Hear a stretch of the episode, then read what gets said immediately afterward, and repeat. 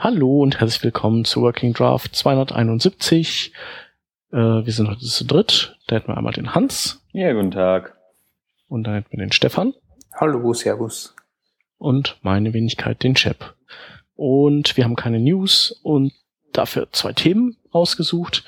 Und das erste, das äh, hattest du, Stefan, rausgesucht. Und da mhm. geht's um HTTP 2 Push das hatten wir letzte Revision auch schon in den Links, glaube ich. Und äh, da geht es jetzt im Speziellen um, um eine Besonderheit oder eine Eigenschaft des Chrome-Browsers, die dich hat stutzig genau. werden lassen. Genau, die mir, die mir ein bisschen, ein bisschen verwirrt. Ähm, also nur ganz kurz zum Aufrollen, was, was HTTP2 Push eigentlich ist. Also HTTP2 haben äh, die Hörer von unserem Podcast sicher schon mal gehört. Das ist dieses neue, die neue Version vom, vom äh, HTTP-Protokoll. Äh, und HTTP2 Push ist ähm, Funktionalität, mit der man Ressourcen, bevor sie angefordert wird, schon mal in, in guter Voraussicht zum Client pushen kann. Ähm, wir haben in der letzten Revision so einen, einen Link dazu gehabt, wo, wo das Prinzip erklärt wird und dieser Artikel, den wir dort jetzt haben, erklärt das Prinzip auch nochmal mit diesen wunderschönen äh, Grafiken, wo man nachher im, im Chrome, in den Chrome Developer Tools sieht, welche Ressourcen gepusht werden und es gibt da irgendein Command Line Tool, mit dem man Push-Ressourcen testen kann. Ähm, indem man das gegen URL zeigen lässt. Ähm, es gibt allerdings da drin eine Fußnote, die mir ein bisschen verwirrt hat, die, die noch nicht ganz deuten kann, beziehungsweise auch noch nicht ganz verstehe, warum das so ist. Äh, und das ist die Information, dass der Chrome-Browser HTTP2 gepushte Ressourcen nicht im Cache ablegt, sondern in, im Session-Cache äh, speichert. Das heißt, wenn du die Ressource einmal pusht, dann bleibt die nur während der Browser-Session beim Client, gelangt aber nie in den Cache und beim nächsten Mal connecten muss das wieder gepusht werden. Und das erschließt sich mir deswegen nicht, weil du dadurch eigentlich die, die Idee mit dieser, dieser äh, Langlebigkeit von Ressourcen über HTTP2, dass du halt sagst, du transportierst einmal und die persistierst du noch im Cache und die bleiben dort lang und du tauschst nur Deltas aus, äh, beziehungsweise kleine Bestandteile, aber der Großteil deiner Applikation liegt schon am Client, wann der das wieder besucht, ja komplett aushebelst, indem du äh, eigentlich deine kritischsten Ressourcen nicht dort liegen lässt. Und das kann man nicht erklären. Also da fällt mir, da fällt mir ein bisschen die, das Verständnis dafür. Vielleicht ist das auch nur die halbe Wahrheit, die im Artikel drinnen steht. Genauso so kurz wie das angeschnitten ist, vielleicht fehlen da noch äh, ein paar Details, aber ich bin da ratlos. Was du da mehr? Ähm, ja, also ich, ich, ich kann mir denken, warum das so ist, oder es macht, macht auch total Sinn, dass das so ist. Und zwar ähm, HTTP 2 Push erfolgt ja vom Server in dem Moment, wo der Client eine Ressource, also eine HTML, ein Dokument anfragt. Mhm. Dann sagt der Server, okay, ich, also der Browser weiß es nicht, aber ich weiß, dass diese Stylesheet und diese JavaScript-Datei dazugehört und die zwingend notwendig sind, damit das Ding eben überhaupt gerendert werden kann. Mhm. Ähm, und ich kann jetzt einfach das Dokument rüber äh, schießen und dann guckt sich der Browser das an und dann merkt er im Nachgang, dass er doch noch was braucht und muss dann eben sich das holen. Und äh, bei HTTP 2 Push bündelst du dann diese Ressourcen äh, sozusagen proaktiv serverseitig mit deinem Dokument und sagst, hier ist dein Dokument und du kriegst aber jetzt noch hier diese zwei Dateien mit aufs Auge gedrückt, die du gar nicht angefragt hast, aber von denen ich weiß, dass du die gleich brauchst. Mhm. Und ähm, wenn du nach diesem Prinzip vorgehst, dann ist es ja so, dass der also wenn du ein kleinseitiges Caching hast, dann muss ja der Browser dafür, der muss ja wissen, dass er eine Ressource haben will, damit er dann sagen kann, dem Server sagen kann, äh, oder damit er den Request oder damit er den Request nicht ausführt und sich den spart, oder dass er dem Server eben sagt, hier mein mein äh, ähm, meine letzte Änderung ist dann und dann, äh, gib mir ein 304 zurück, falls das noch passt oder eben nicht.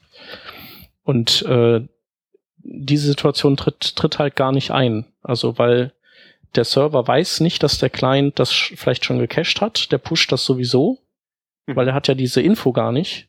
Es müsste ja. dann, es müssten dann, müssten sich eigentlich die Leute hinsetzen und sich irgendwelche Header überlegen, mit denen ein äh, Client, wenn er ein Dokument anfragt, auch direkt äh, die dazugehörigen Ressourcen, also deren Cache-Zustand mit kommunizieren könnte. Nee, aber, aber was es doch gibt im Standard, ist diese, dieser Cancel-Frame der existiert ja nicht. Wenn du eine Ressource pusht, dann kommt mhm. ja mal die, die Header-Information an, bevor nachher diese einzelnen Frames mit der tatsächlichen Dateiinformation kommen.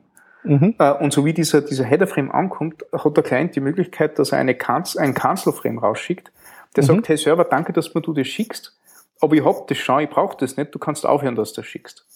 Okay. Das ergibt doch nur Sinn, wenn das ganze Ding schon im Cache liegt und der Browser weiß, ja, die Ressource, die er mir gerade pushen will, die habe ich schon, jetzt cancel ich das Ganze. Ist es mhm. denn so an der Stelle, dass der Browser wirklich hingeht, die Sache erstmal in Anführungsstrichen in den Session Cache legt und wenn er dann merkt, ah, okay, diese Datei ist jetzt auch verlinkt in meinem HTML, ähm, dass er dann sagt, okay, jetzt nehme ich die dann praktisch und lege die in meinen Server, äh, in meinen Browser Cache. Ähm, also nur mal ein praktisches Beispiel. Du hast irgendwie eine Main.js, die wird irgendwie am Ende vom Body eingebunden. Da liegt Main.js rum. Aber der Server sagt schon, sobald der Request für die Index HTML kommt, sagt er schon, hier nimm mal die Main.js mit, vertrau mir, du brauchst die später. So, und dann geht der Browser hin, rendert diese Geschichte ähm, und sieht dann, ah, okay, ähm, ich bin jetzt am Ende meines, äh, meines Bodies angekommen, jetzt brauche ich die, die Main.js und da sagt er dann, ah, okay, cool, die liegt ja schon in meiner Session drin, weil ich die schon mhm. per Push erhalten habe. Und dann praktisch, äh, praktisch lege ich sie rüber äh, in den, in den äh, Browser-Cache, in den Standard-Cache und kann sie so dann auch öfter aufrufen. Das wird sein, das wird es garantiert sein, weil du kannst ja also angenommen, du gehst jetzt, also angenommen, du hast einen, einen Server, der ein bisschen schlecht konfiguriert ist und der pusht da Ressourcen raus, die du eigentlich gar nicht brauchst, wenn du das Dokument äh, betrachtest. Oder sagen wir so, du willst extra clever sein und schon Ressourcen pushen, die er vielleicht in, in dem Verlauf deiner, deiner, der Benutzung der Webseite braucht. Wie zum Beispiel, du hast dann eine Website, also Startseiten, und gehst nachher auf die Pricing-Seiten, weil du das tolle Produkt unbedingt kaufen willst. Dann kannst du natürlich die Pricing-Seiten schon hinpushen. Ähm, und wenn der nachher auf diesen Pricing-Button klickt, dann kommt er auch sofort dort hin, weil es in deinem Session-Cache schon ist. Aber so wie er den äh, Request nicht aktiv macht, kommt es nicht in den eigentlichen Cache. Als Sicherheit, damit du nicht den, den Client mit irgendwas zumüllst, was der eigentlich nie braucht. Ja. Das konnte man vorstellen. Ja, das finde ich auch, also auch ja. sinnig so, du sagtest das Beispiel, stell dir vor eine Single-Page-Application, du weißt, der Benutzer kommt auf sein Dashboard und die meist ausgeführte Benutzer-Action von einem Dashboard ist, sagen wir mal, irgendeine Detailansicht von einem, äh, von einer Aktion. Ja, mhm. Immer die erste Transaktion, sagen wir mal, das ist ein, das Dashboard hat ein Listing von Transaktionen und immer die erste wird stand, also wird vom Benutzer in 98 oder in 50 Prozent der Fälle gewählt. Dann kannst mhm. du praktisch den Inhalt eines JSONs zum Beispiel ja schon vorweg äh, pushen oder du, du weißt, okay, jetzt lade ich das, das, äh, die erste Transaktion und im Normalfall bewegt sich der Benutzer dann zurück aufs Dashboard ähm, und deshalb pushe ich schon mal den neuen State vom, vom Dashboard mit oder keine Ahnung, irgendwie so, mhm. ja dass du halt, äh, dass man halt mal weggeht, auch von der Denke, dass man da halt CSS, JavaScript mitpusht, sondern dass es halt vielleicht auch irgendwelche anderen Files sind, ähm, die statisch sein können. Ne? Mhm. Das ergibt Sinn. Oder auch, äh, sagen wir mal, auf ganz vielen Webseiten gibt es ja dieses Prinzip, du lädst irgendwas nach. Äh, zum Beispiel, du hast eine Startseite, auf der Startseite, du, du willst nur irgendwie die Header-Grafik und dann hast du aber eigentlich einen Slider und JavaScript triggert irgendwie einen, äh, einen Request für diese, für den Slider-Content, für die Bilder und den Content da. Und weiter unten auf der Seite ist relativ wahrscheinlich, dass da noch fünf so Boxen angezeigt werden, die irgendwie für den, für dieses Produkt, was du da hast, immer standardmäßig in deinem riesen Footer drin sind oder so. Hm. Und die pusht der Server dann schon mal direkt mit. Hier, Browser, behalt das schon mal. Gleich brauchst du es eh, so ungefähr, ja. Hm. Das Einzige, was mir da, naja, ja, ähm, also ich denke, das wird dann wirklich nur ein Schutz gegen Missbrauch sein, sage ich jetzt einmal. Mhm. Weil für mich widerspricht es ein bisschen so die Idee, dass äh, HTTP2 Server Push deswegen äh, erfunden worden ist oder implementiert worden ist, dass du kritische Ressourcen, die für dieses Dokument notwendig sind, schon mal vorab hinschicken kannst, bevor das Dokument am Client überhaupt berechnet wird. Das ist eben so die Idee, keine Ahnung, du gehst auf der, der WordPress-Blog Startseite und während WordPress die lahme Krücke versucht, das ganze Ding zusammenzubauen, kann du selber schon mal sagen, hey passt, ich kenne die Ressourcen, schick mal, schau die anderen Styles hin, weil in der Zeit, wo ich das ausrechne, ähm, ist das Ding schon lang drüben. Ähm, und kritische Ressourcen brauchst du ja sowieso. Also kritische Ressourcen äh, wären sowieso irgendwann einmal angefordert, sonst wären sie nicht kritische Ressourcen. Das heißt, das ist eigentlich nur dieser Failsafe, dass du unkritische Ressourcen mit HTTP2 Server Push an den Client schickst, die vielleicht nie aufgerufen werden. Das ist aber so die Denke, so alles, alles ist gut, ne? Ja, das ist, genau, das ist die Denke, alles wird so genutzt, wie es, wie es erfunden genau. worden ist und das hat im Internet noch nie funktioniert. Stell dir vor, du hast halt irgendwie, also ich kann mir gerade vorstellen, ein JavaScript von einem äh, A-B-Testing-Tool oder so. Okay, mhm. wobei da könnte man vielleicht sogar noch argumentieren, dass das genau, dass das äh, tatsächlich kritisch ist.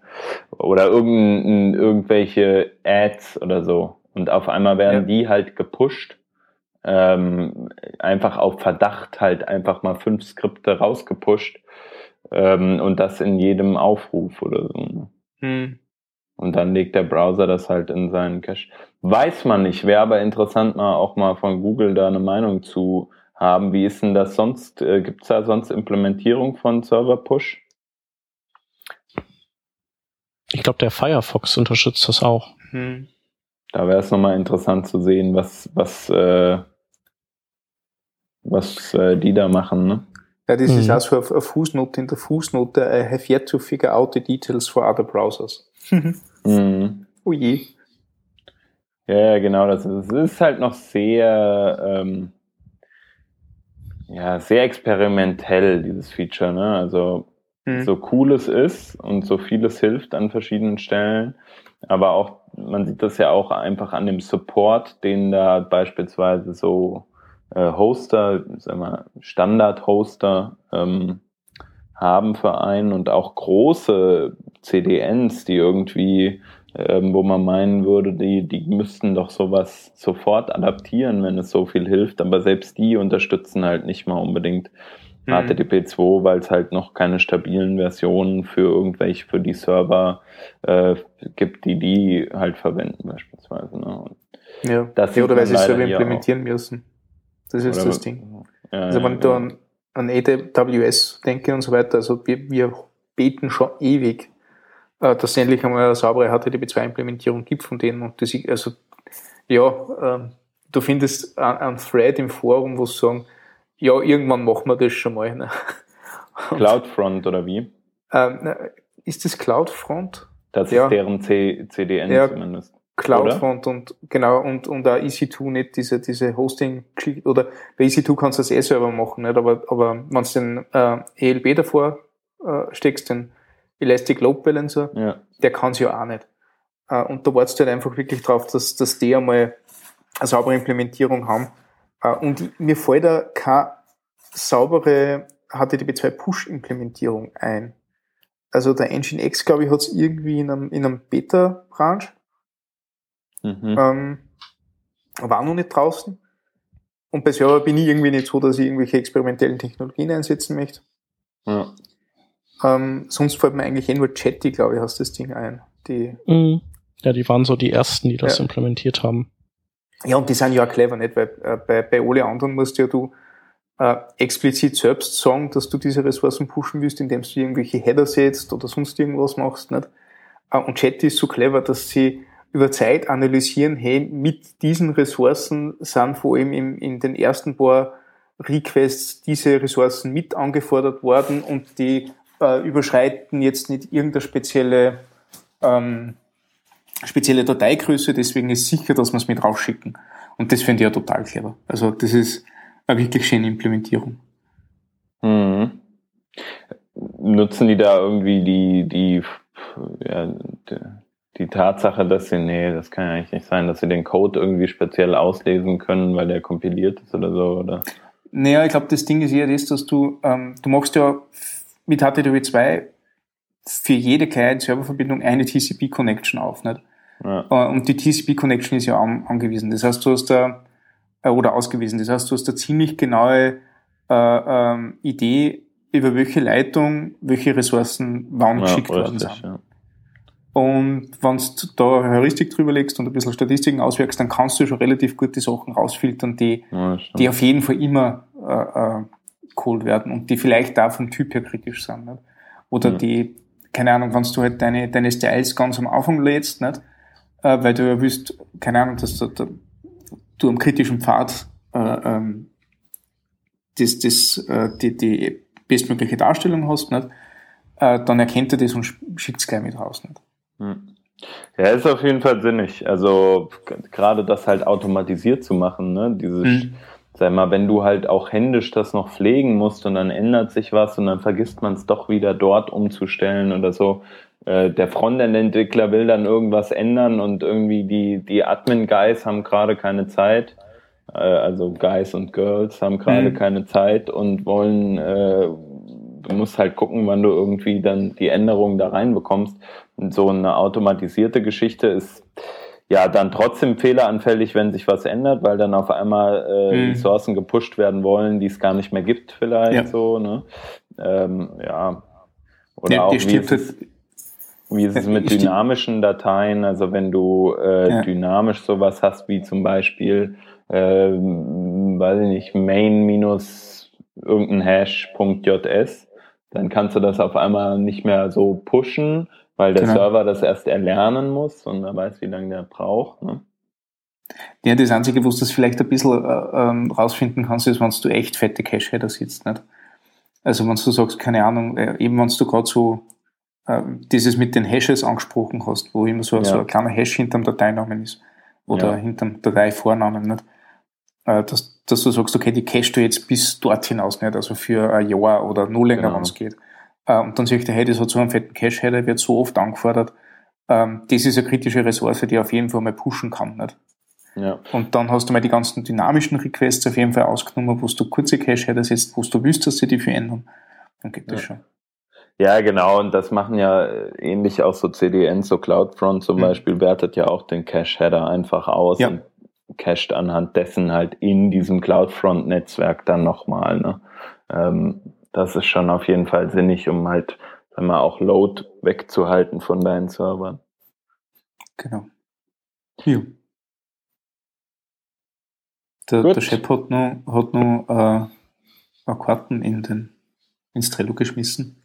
Ist es für die Schaunotizen oder ist da nur was zum. Genau, zum das für die Schaunotizen. Da verlinken wir nochmal auf. Mhm. Äh, da hat auch einer der, der Jetty-Leute mhm. eben diese Frage beantwortet, ob man Pushs canceln kann ja. und äh, da lernt man auch nochmal ein bisschen was über die über den den Aufbau von mhm. so Push-Dingern. Äh, also ja, man kriegt wohl erstmal nur, der Server schickt erstmal nur so eine Promise, nennt sich das, so eine Push-Promise.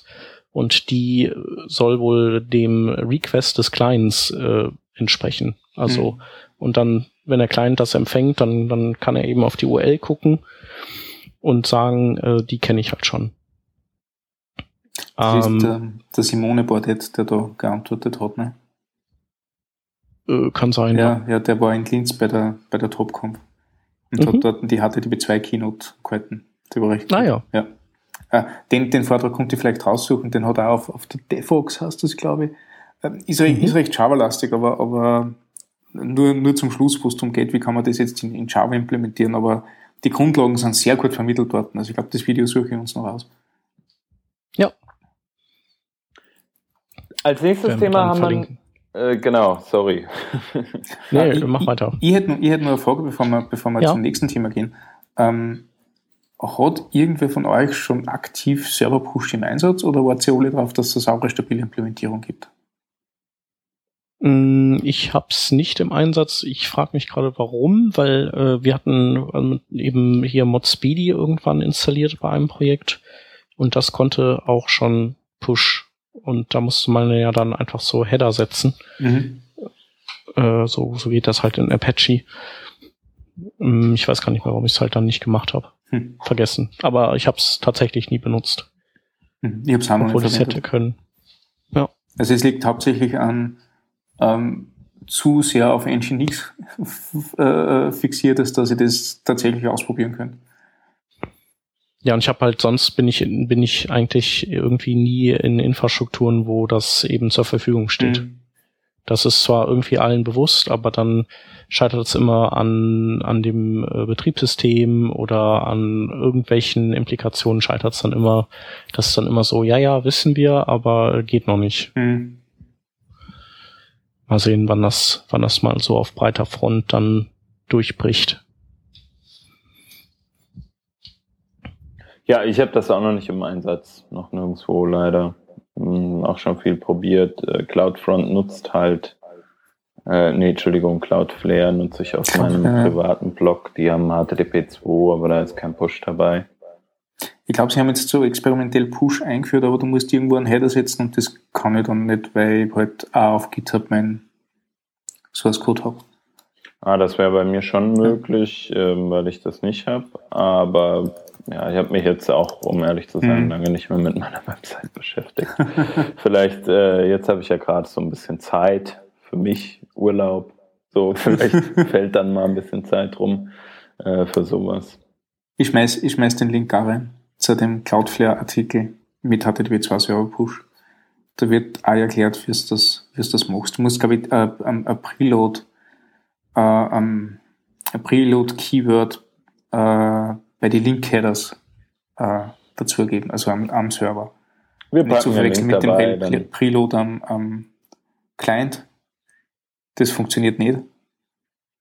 Aber am Server kannst du es auch machen und da geht es dann ganz gut. Sehr schön. Dann mache ich jetzt mal die Überleitung auf. Keine Überleitung. Jo. Wir gehen einfach hart zum nächsten Thema. ähm, da hat nämlich der liebe Kollege, der Anselm, ähm, einen Artikel verfasst, der sich ein Stück weit mit dem AMP oder AMP Framework von Google äh, beschäftigt. Wir haben darüber schon mal gesprochen. Äh, er beleuchtet das ein Stück weit kritisch und äh, stellt die These auf, dass die dass sehr viel Link-Rot entsteht, also dass viele Links mit der Zeit verweisen werden und nicht mehr gut aufrufbar sein, weil vielleicht die Links sich ändern, Content sich ändert, generell AMP so ein Stück weit eine Lücke bedient, die jetzt ja teilweise auch doppelten Content ähm, anbietet. Äh, Im Endeffekt läuft es aber generell darauf hinaus, dieses, dieses Herrschaft des eigenen Contents, sage ich mal, und Beherrschen von dem, was der Kon also was man selbst auch so veröffentlicht. Ähm, wie habt ihr das wahrgenommen? Ja, äh, er hat recht. Aber ich weiß das eh. Und stört dich das oder äh, äh, kümmert dich das? Ja, also inwiefern, inwiefern kümmert mich das? Also wir, wir sind ja gerade im Moment in einem, in einem unglaublich großen Migrationsprojekt, wo es darum geht, dass wir äh, sehr viele alte Webseiten auf einen neuen Stack bringen und neue saubere URL-Strukturen machen das Ganze betrifft, keine Ahnung, äh, gefühlte 1500 bis 2000 äh, Seiten äh, und wir ver verwenden enorm viel Zeit darin, dass wir, dass wir ein sauberes, saubere Redirects aussetzen und, und äh, ähm, schauen, dass wirklich jeden, jeden Link, den wir irgendwann einmal draußen gehabt haben, weiterhin funktioniert und auf, den, auf einen ähnlichen Content zeigt oder auf den gleichen Content zeigt oder auf einen Content, der halt in, in gewisser Art und Weise was damit zu tun hat. Ähm, und das ist enorm viel Aufwand. Also das ist wirklich, äh, da steckt massiv viel Energie drinnen und es arbeiten zwei oder drei Leute immer, immer dran, dass dieses äh, Redirect-Konstrukt äh, sauber halten und das auch mit möglichst wenig Redirects auskommt. Wir arbeiten damit viel mit, mit äh, äh diesen Nginx Redirect-Konfiguration, aber unsere Kollegen in Amerika haben auch noch so einen Redirect-Server, der, der dann zum Beispiel äh, komplexere Anfragen verarbeiten kann und dann die richtige Redirect-URL und mit den richtigen Redirect-Headern äh, ausgibt, wenn es ähm, um irgendwelche Web-Entities geht, die jetzt nicht mehr so existieren, wie sie mal existiert haben. Äh, und ich kann durchaus verstehen, dass wenn du nicht wirklich äh, besonders viel Wert auf das Ganze legst, du einfach drauf pfeifst und dann passiert tatsächlich das, dass irgendwann einmal die Webseiten, äh, also die Links, die du teilst, verschwinden und dieser, dieser Linkrot eintritt. Ähm, was, glaube ich, ein bisschen dagegen halt, ist, dass extrem viel Leute oder, oder Companies vor allem auf ähm, SEO doch ein bisschen Wert legen äh, und Links, die nicht mehr funktionieren, die ja gerade bei diesem äh, äh Money-Generating-Teil äh, auf, auf jeden Fall reinfuschen. Nicht? Ähm, aber ja, es ist, es ist ein, es ist ein Schwachstelle, es ist ein, ein kritischer Punkt, nicht? Garantiert. Ja, es ist halt äh, alle, alles, was dir äh, irgendwie das äh, Publishen äh, erleichtert, was, was den, was dir Arbeit abnimmt und dir den Zugang erleichtert zu bestimmten Dingen, ähm, da gibt man halt immer äh, Teile dann aus der Hand. Ne? Mhm. Also der Artikel ist vielleicht auch äh, nicht optimal betitelt mit äh, How AMP Supercharge Linkrod, weil ähm, ja, weil er, schrei er schreibt das ja auch selber äh, unten. Äh, Medium isn't much different, Twitter isn't, mhm. Facebook isn't, Tumblr isn't. Also es ist eigentlich äh, immer, wenn man wenn man sich Hilfe von einem der Großen holt, dann mündet das oft eben darin, dass dass eben auch Teile der eigenen Inhalte dann über die ausgeliefert werden. Ja. Und wenn die irgendwann keinen Bock mehr haben, dann dann sind die halt weg. Ja, ich meine, das Thema, das gibt's ja schon seit Jahren und äh, ich meine, Errol Balkan habe ich da mal so einen der, derjenigen, die sich da so ganz stark gemacht haben für im Kopf. Wir hatten dieses Thema, glaube ich, auch schon vor zwei Jahren oder so mal thematisiert. Ähm, für mich persönlich bleibt es einfach dabei, ich meine, den Nutzen, den Kosten-Nutzen-Faktor so erstmal gegenüberzustellen, ist auch mal interessant, wenn du mal ein Blatt wie beispielsweise die Zeit nimmst, ja, die mehrere Millionen Aufrufe wahrscheinlich generieren, dadurch, dass in der News-App von Google die Links von denen äh, ganz oben äh, in der Liste sind. Ich weiß nicht, ob es die Zeit, ob das passend ist jetzt vielleicht beim Fokus, bin ich mir sicher. Ähm, wie viel Geld der Fokus zum Beispiel durch die ganzen, die Art und Weise, wie die Content präsentieren, ähm, dadurch, dass, also einnehmen, dadurch, dass sie halt dieses AMP nutzen oder ähm, auch, weiß ich nicht, wie viele Benu Leute tatsächlich Artikel lesen, äh, die auf Medium veröffentlicht werden von jemanden, die sonst nicht gelesen werden würden. Ja. Wenn ich mir angucke, wie viele Requests oder wie viele Views so ein Artikel ähm, von mir teilweise jetzt noch bekommt, nach Monaten, nach Jahren der Veröffentlichung oder nach über einem Jahr der Veröffentlichung ähm, und wie viel die Artikel auf meinem Blog bekommen, dann ist das im Schnitt äh, schon, sage ich mal, viel stärker bei Medium. Klar kann man jetzt argumentieren, ich habe den guten Post, äh, guten das gute Zeug bei Medium gepostet, aber es ist ja generell so. Ich meine, Stefan, du hast das ja auch mal gesagt, du hast irgendwann mal auf gut Glück irgendwas bei Medium veröffentlicht, nichts beworben und nix und mhm. auf einmal war der äh, total viral, das Ding, ja. Und mhm. so ist es halt bei diesem, also ich meine, guck doch mal YouTube an. So, du kannst natürlich dein Video auch auf deiner eigenen Webseite veröffentlichen, aber wenn du eine Community dahinter hast, die das sieht, die das teilt, die das liked, ähm, in ihrem Universum, wo man eh ist, hast du immer mehr Power so und da muss man natürlich dann sich überlegen, was ist einem da wichtiger. Vielleicht ist es eine Möglichkeit, ich habe das eine Zeit lang äh, mal so gemacht, ähm, zumindest den Content äh, nicht unbedingt zu duplizieren, aber vielleicht halt anzureißen und dann zu sagen, hier gibt's den gibt's den äh, Content auch nochmal in meinem eigenen Blog, beziehungsweise hier gibt's den auf Medium, so ein Crosslink. Ähm, weiß ich jetzt nicht, wie sich das auf Suchmaschinen auswirkt, ob das dann nicht Duplicate Content ist oder whatever. das ist ja auch immer so eine Sache, ne? Und äh, ja, ich persönlich sehe das nicht ganz so kritisch wie, wie viele andere Leute. Ja, also ich, denke mir, das hat ja also gerade wenn du sagst, da gibt es Communities nicht, die das Lesen, äh, hören, sehen. Ähm, das war ja damals in der guten alten Zeit, TM, wie es noch Foren gegeben hat und so weiter, auch nichts anderes. Wenn ich mir denke, was ich, was ich Inhalte in V-Bulletin-Foren veröffentlicht habe, das heute alle nicht mehr gibt. Ja. Äh, und bei ein paar Sachen denke ich mir, ja, es ist schade natürlich, dass es die nicht mehr gibt. Andererseits denke ich mir, na ja, bei die anderen Geschichten ist nicht einmal so schlecht, dass das keiner mehr lesen kann. Ähm, man muss halt Dinge, bewusst sein. Nicht? Gehen, ne? Ja. Man, man muss halt bewusst sein, dass so wirst du deinen dein Inhalt an eine Plattform anvertraust, die dir nicht kehrt, äh, du auch keine Kontrolle darüber hast, was mit dem Inhalt passiert. Ja.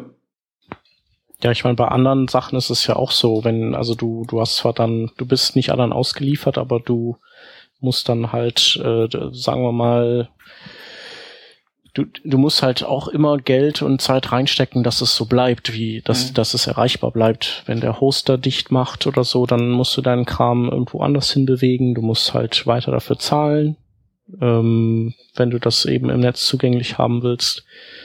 Ähm, ist schon, schon nicht so einfach. Mhm. Also ist natürlich toll, wenn das klappt. Das, das ist keine Frage.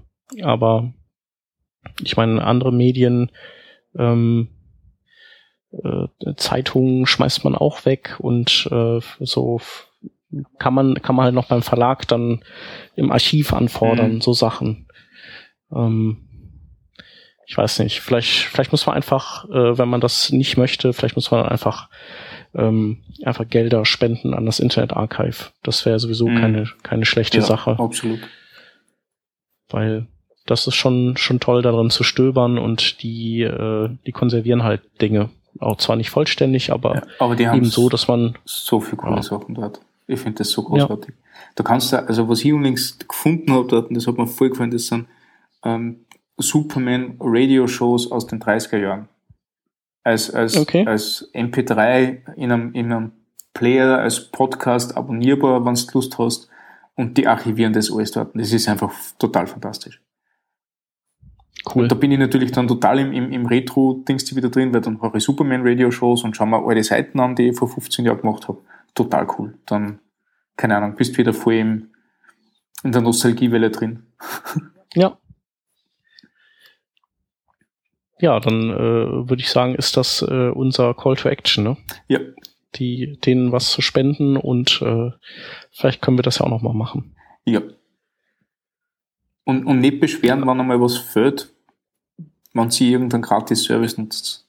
Das ist halt einmal so. Ja. Und wie ihr schon gesagt habt, also ich meine, man, es hat halt eben äh, Vor- und Nachteile, ne? Also die, das Indie-Webcam, die, die spiegeln halt, oder die Indie-Menschen, die spiegeln halt alles nochmal auf ihrem eigenen Blog, was sie so publizieren. Aber äh, de, de, so das Hauptvehikel, wenn das jetzt so Medium und Co. ist, dann, dann geht es halt einfach deutlich schneller. Auch, auch die, der Informationsaustausch über mhm. Twitter, Retweets und, und auch in Facebook das Teilen und so, das ist halt, hat halt auch einen gewissen Wert. Und äh, ich meine, wenn man dadurch erst wahrgenommen wird und, und sonst eben nicht, dann ist das vielleicht, äh, ist es das halt wert. Ne? Mhm. Ja. Sollen wir denn die Links machen? Mhm. Äh, ich möchte nur auch auch zum, zum Folgen sagen, wieder mal, bevor, bevor wir übergehen. Aber es ist toll vom Anselm, dass er ständig auf, auf solche Sachen hinweist, weil das macht er sehr gut. Also, ja. es, es muss bewusst sein, das stimmt. Und das wollte er, glaube ich, auch mhm. damit erreichen. Also er wollte nicht sagen, dass das mies ist oder sonst irgendwas. Er wollte einfach nur sagen, hey, äh, da sollte man aufpassen drauf, weil, ja, das Internet ist vergänglich. Ja, da können wir dann aber auch nochmal auf seine Web Development Reading List verweisen, die ja auch äh, immer solche Themen ja. äh, mit auflistet, so zum Schluss. Und die ist auch immer echt super. Ja, ich bin totaler Fan von der Web Development Reading List. Mhm. Ja, die ist echt toll. Dann ist das unser erster Link. Und der zweite Link ist äh, a Comprehensive Guide to Font Loading Strategies ähm, von Zach Leatherman. Und ähm, ja, der beschäftigt sich ja für die Filament Group äh, schon was länger mit allem, was mit Fontloading zu tun hat. Und der hat das jetzt in ein äh, ja, Kompendium gegossen, wo im Prinzip alle Strategien und Methoden, wie man das machen kann, festgehalten werden. Genau, der nächste Link ist mehr so auf dieser, dieser Schiene äh, Today I Learned. Interessant zu wissen, der Artikel selbst gibt, gibt nicht so viel her, aber die Info ist recht interessant. Ähm, Speeding up Babel Transpilation with Compact Mode. Ähm, da hat der Marius Schulz herausgefunden, dass wenn man ähm, Babel einfach so transpilieren lässt und der sämtliche Zeilenschritte und Leerzeichen reinschmeißt mit diesem Left-Padding-Modul, äh, das einmal im Internet weg war, das ist so eine nette, nette Verbindung zu dem, was wir vorher gehabt haben. Ähm, also wenn man, wenn man das ausschaltet und einfach sagt, hey, schmeiß einfach alles in einer Wurst äh, hintereinander, äh, dann ist das teilweise fünfmal schneller äh, als, wie, als wie sonst. Und ähm, also gerade bei der Applikation, die er gehabt hat, hat er statt 6 Sekunden 1,5 Sekunden braucht im Compact Mode. Ähm, kann man ausprobieren. Also schaut euch das an, wie das bei eurer Applikation funktioniert. Vielleicht habt ihr einen ähnlichen Speedup. Ähm, der nächste Link, der ist vom Smashing Magazine. Das ist äh, Tutorial äh, für Pattern Lab 2. Da ist jetzt eine neue Version rausgekommen. Ich bin totaler Pattern Lab Fan. Also wenn ihr mich irgendwie im letzten Jahr mal gehört habt hier im Working Draft, dann habe ich nur geschwärmt, wie großartig das Ganze ist. Und jetzt ist es nur besser, weil ähm, sie haben jetzt ähm, sehr stabile und weiterentwickelte äh, Node.js-Version, die mit Galb und Grant funktioniert. Der Kern zwischen Node.js-Version und PHP-Version ist der gleiche. Äh, sie haben eine Plugin-unterstützte Architektur, keine Sorge, nicht so plugin-technisch wie alles andere gerade im Internet, sondern äh, gezielt äh, variable Bausteine, äh, die euch zum Beispiel erlauben, dass ihr andere Templating-Engines verwendet und nicht nur Mustache verwendet. Es gibt zum Beispiel eine Beispielimplementierung, äh, wie Twig im Drupal-Dialekt mit PatternLab verwendet werden kann, so dass ihr PatternLab einfach so verwenden könnt äh, und äh, eure, eure äh, Module, also wie heißen sie dort, äh, Organismen etc. dann gleich weiter raffinieren könnt für Drupal, was sehr nett ist. Ähm, und in diesem Artikel gibt's ja noch so, der bricht ja nur mit ein paar so, so Misconceptions auf, wie du kannst Pattern Lab nur dann verwenden, wenn du Atomic Design machst. Musst du nicht, geht komplett anders auch. Äh, tolles Tool, super neue Version. Ich bin total begeistert. Ich habe es jetzt vor kurzem ausprobiert und das hat alles, was ich immer implementieren wollte, trotz dort drin. Äh, das haben sie echt spitze gemacht, kann man sich unbedingt anschauen. Und der letzte Link äh, ist ein Video von der Alice Bartlett, von einem ähm, Vortrag, den sie gehalten hat, äh, wo sie über ihr äh, Origami Design System für der Financial Times spricht. Also das Origami Design System, das kennt man, das haben wir schon mal erwähnt. Ähm, der Vortrag beschäftigt sich aber nicht, wie das System jetzt implementiert wurde oder designt wurde oder sonst irgendwas, sondern wie das entsprechend verteilt wurde, sodass ähm, von diesen 177 Web-Entities, die sie da draußen haben, äh, möglichst viele davon profitieren können. Äh, und das habe ich sehr spannend gefunden. Und wenn ihr in einer ähnlichen Position gerade seid, dass ihr auch so ein Designsystem implementieren müsst und wer andere muss das konsumieren, ähm, findet ihr dort vielleicht die eine oder andere Information, die euch hilft. Ja, und damit sind wir's. Damit sind wir's. Damit haben wir's, genau. Dann, äh, ja, vielen Dank fürs Zuhören. Und äh, wenn ihr noch äh, was beizutragen habt, dann gerne bei uns in unter äh, workingdraft.de kommentieren und äh, oder uns auf Twitter anschreiben. Und ansonsten hören wir uns nächste Woche. Alles klar. Ciao. Bis dann. Bis Ciao. dann. Tschüss.